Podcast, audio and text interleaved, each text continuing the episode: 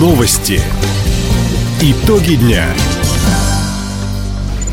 Итоги среды подводит служба информации у микрофона Иван Силадий. Здравствуйте в этом выпуске. В Комсомольский ураган повалил дерево на машину с людьми. Представитель Счетной палаты России дал положительную оценку работе краевых властей. Почти 120 абитуриентов претендовали на одно место в Дальневосточном мединституте. Об этом и не только более подробно. Последствия вчерашнего урагана устраняют в Комсомольске. Стихия накрыла город в пятом часу вечера. Несколько десятков минут штормовой ветер валил деревья и рвал линии электропередачи. Без света оказалось более 130 домов, большинство в частном секторе. Стволы и обломанные ветки перекрывали городские улицы и тротуары. Повреждено 5 автомобилей. Экстренные службы уже полностью восстановили подачу электроэнергии. Коммунальщики освободили проезды и проходы.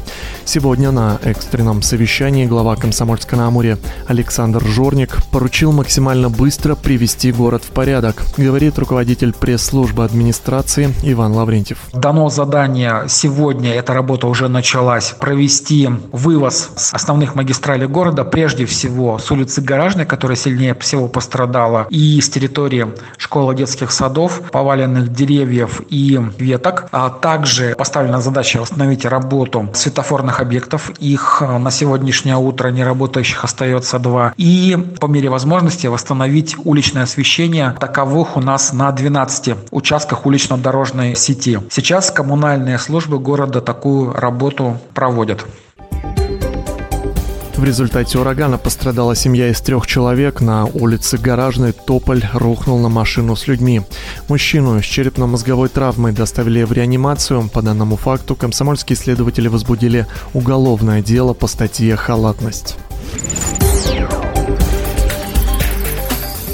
Глава правительства России Михаил Мишустин в ближайшее время посетит Дальний Восток. Премьер-министр планирует на местах обсудить наиболее актуальные вопросы для жителей и бизнеса. Об этом он сообщил на встрече с генеральным директором корпорации развития Дальнего Востока и Арктики Николаем Запрягаевым. Стороны затронули запуск программы «Дальневосточный квартал». По словам Николая Запрягаева, в Хабаровске площадки под будущие микрорайоны до конца года войдут в состав территории опережающего развития. Это сделано делает их более привлекательными для инвесторов. Работы по строительству жилых домов и социальной инфраструктуры стартуют уже в следующем году. Хабаровский край стал одним из лидеров среди регионов страны по эффективному воспроизводству лесов. Об этом рассказал аудитор Счетной палаты России Сергей Мамедов на встрече с губернатором Михаилом Дегтяревым.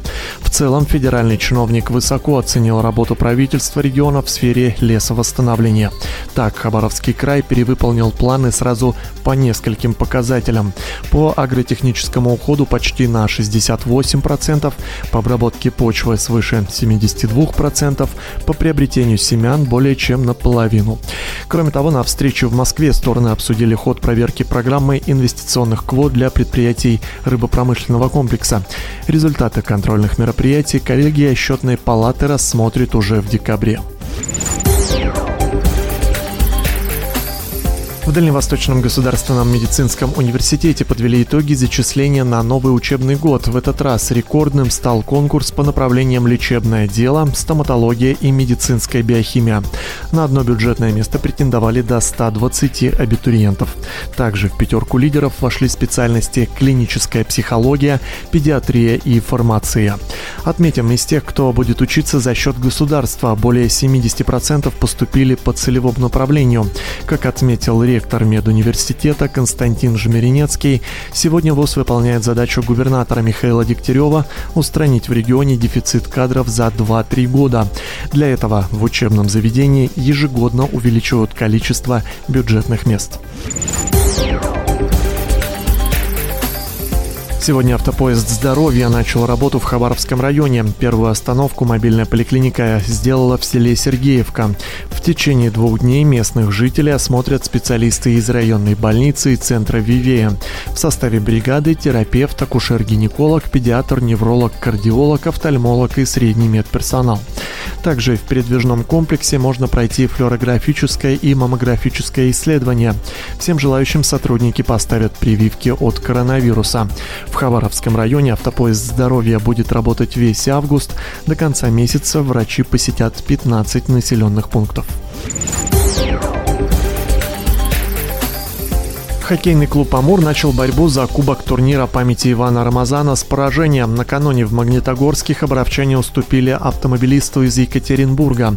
По словам нападающего «Тигров» Александра Протоповича, наша команда оказалась медленнее, чем соперник. В первом и втором периодах игроки автомобилиста забросили по шайбе. В третьем игровом отрезке хабаровчане смогли втроем сдержать натиск уральцев. Итог матча 2-0 в пользу автомобилиста. Сегодня «Амур» проведет встречу с магнитогорским «Металлургом». Начало в полночь по хабаровскому времени. Таковы итоги среды. У микрофона был Иван Силадий. Всего доброго и до встречи в эфире. Радио «Восток России». Телефон службы новостей 420282.